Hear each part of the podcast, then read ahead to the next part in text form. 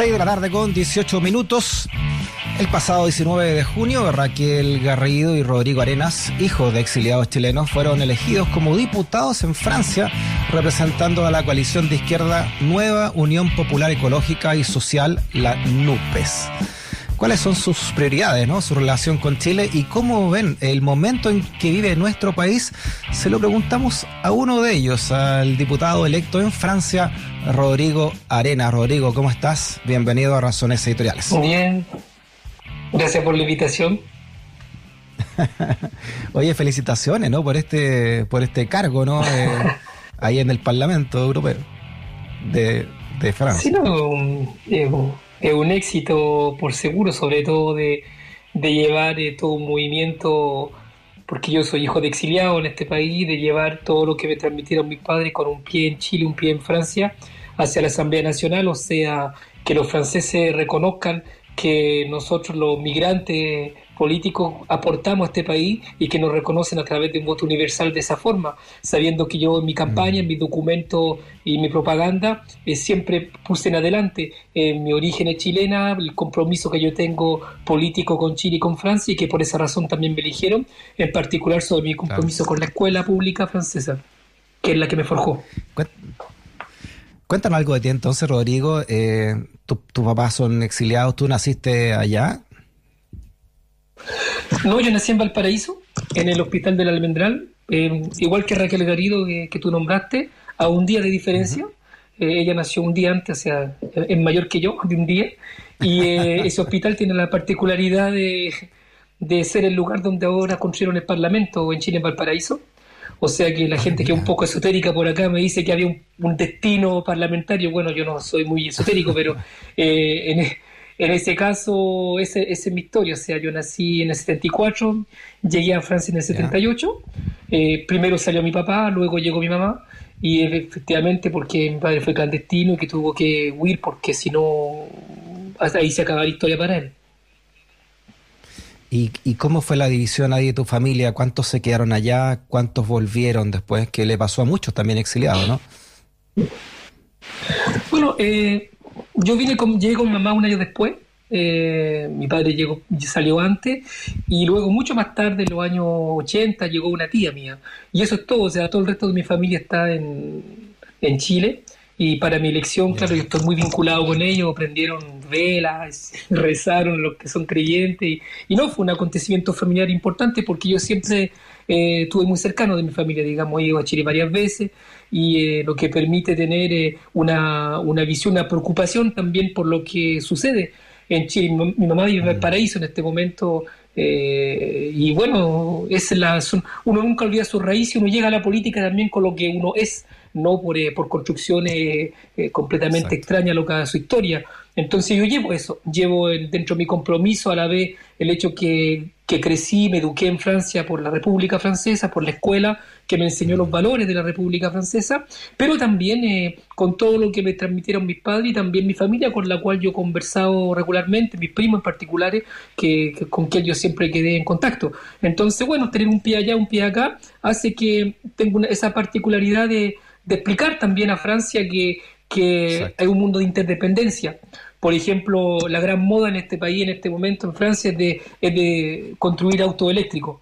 Entonces, claro, yo le explico que no se puede mm. andar con auto eléctrico en Francia y en París en particular, sabiendo que estamos eh, echando a perder el desierto de Atacama porque ahí viene el litio. Entonces, no, ese mundo de interdependencia hace que la, el asunto ecológico, en particular del calentamiento eh, climático y de la, de la predación sobre la naturaleza y la biodiversidad, no se puede hacer eh, a costa de otros países y en particular del, en el donde vive mi familia completamente y la gente con quien yo nací, digamos. Entonces, mm. esa cosa es importante y no me lo reconocen aquí concretamente para, para tener esa visión un poco internacional, para no decir internacionalista de la, del, del, diario vivir de la, de la ciudadanía, digamos. Estamos hablando con Rodrigo Arenas, que es diputado por la nueva Unión Popular Ecológica y Social, el NUPES, allá en Francia, es hijo de exiliados chilenos. ¿Qué, ¿Qué, valores tiene el, lo que tú representas? ¿Qué, ¿Qué, valores te gustaría transmitirle también a ese Parlamento francés que, que quedó también con mucha presencia de la ultraderecha?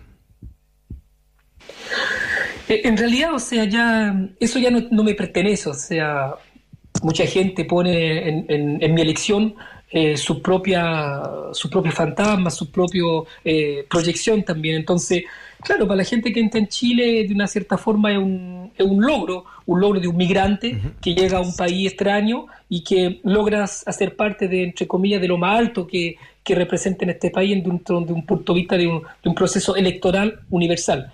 Eh, para los franceses también es una forma de decir, en particular a la, a la ultraderecha que tú, que tú nombraste, que la solución eh, no consiste en eh, ir hacia soluciones individuales, individualistas, y cuando no funciona entre franceses de apuntar del dedo una población migrante que finalmente es un parásito de este país. Yo soy la prueba con muchos más, eh, que no somos parásitos, al contrario, que tenemos soluciones pragmáticas, eh, ideológicas también de, una visión del mundo, a aportar a Francia que le permita encontrar soluciones a, los problemas a los cuales está confrontado. Entonces, esa esa success story, digamos, eh, no un problema de, telenovela, eh, concretamente de, de, darle esperanza también a muchos hijos y hijas de, migrantes o de exiliados como yo, pero en realidad a mí me trataron como migrante de este país, eh, pero em, porque yo me creé con los barrio alejado en la escuela pública como único servicio público que me permite ascender a algo, em, de decir que, bueno, nosotros hacemos parte de la solución y no somos parte del problema. Y eso es, lo, eso es lo que transmite la ultraderecha y a la cual me voy a enfrentar muy seriamente porque concretamente yo llegué a Francia en, en las maletas de mis padres precisamente porque la ultraderecha chilena eh, no, no, obligó a huir un país que es el país de nacimiento de mis papás porque si no simplemente lo asesinaban. Mm. Hoy en Chile es un día muy especial, Rodrigo. Abrimos con esta noticia que mm, se, terminó finalmente la convención constitucional y entregó a mucho tiempo antes del plazo una nueva constitución para el país. ¿Cómo, ¿Cómo has visto a la distancia todo este proceso, todo este año de trabajo de la convención constitucional, las votaciones también eh, electorales que ha habido eh, entre medio, ¿no? Y la votación que clave que queda este 4 de septiembre? Mira, yo he seguido eso de manera muy cercana, primero porque en Francia también esa necesidad de cambiar de constitución se hace de manera imperiosa. Eh, nosotros proponemos, en particular dentro de la NUPES y en, la Francia Indómita, que llamamos la France Insoumise, eh, una sexta república. La constitución francesa que nos rige hoy día eh, salió después de la Segunda Guerra pasado muchas cosas, muchas preocupaciones han dado y necesitamos revisar esa constitución de la cual estamos ligados. Por ejemplo, eh, nosotros presentemos la constitución, la regla verde, que no se puede tomar más al planeta que lo que nos entrega.